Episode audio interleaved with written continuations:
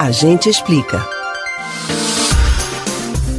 Uma casa é mais do que um lugar para se proteger do ambiente externo e guardar objetos. A moradia serve de referência de onde uma pessoa pode ser procurada. É o espaço que acolhe encontros das relações mais próximas. É onde se desenvolvem rotinas que criam a sensação de estabilidade. É um bem que pode passar de uma geração para outra. Tudo isso é o que se chama de lar e o que se perde quando um desastre deixa desabrigados e desalojados. Você sabe qual a diferença entre os dois? A gente explica. Os termos desabrigado e desalojado são usados de maneira técnica pela Secretaria Nacional de Defesa Civil. O órgão é responsável por coordenar as ações de proteção e defesa civil em todo o país, buscando reduzir o risco de desastres.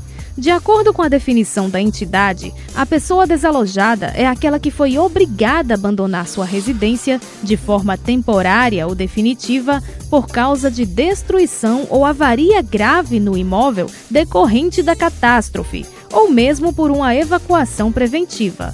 Esses cidadãos não necessariamente precisam de abrigo provido pelo poder público.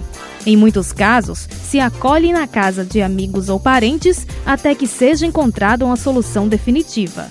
Já os desabrigados são aqueles que tiveram a habitação afetada por dano ou ameaça de dano e que não conseguem por conta própria uma guarida, necessitando que o governo providencie abrigo. Dependendo das proporções da demanda, podem ser interrompidas as atividades de instituições públicas, como escolas, por exemplo, para acolher a população desabrigada. Em ambos os casos, os afetados fazem jus aos auxílios que o governo oferecer, tanto em caráter emergencial quanto em possíveis programas habitacionais.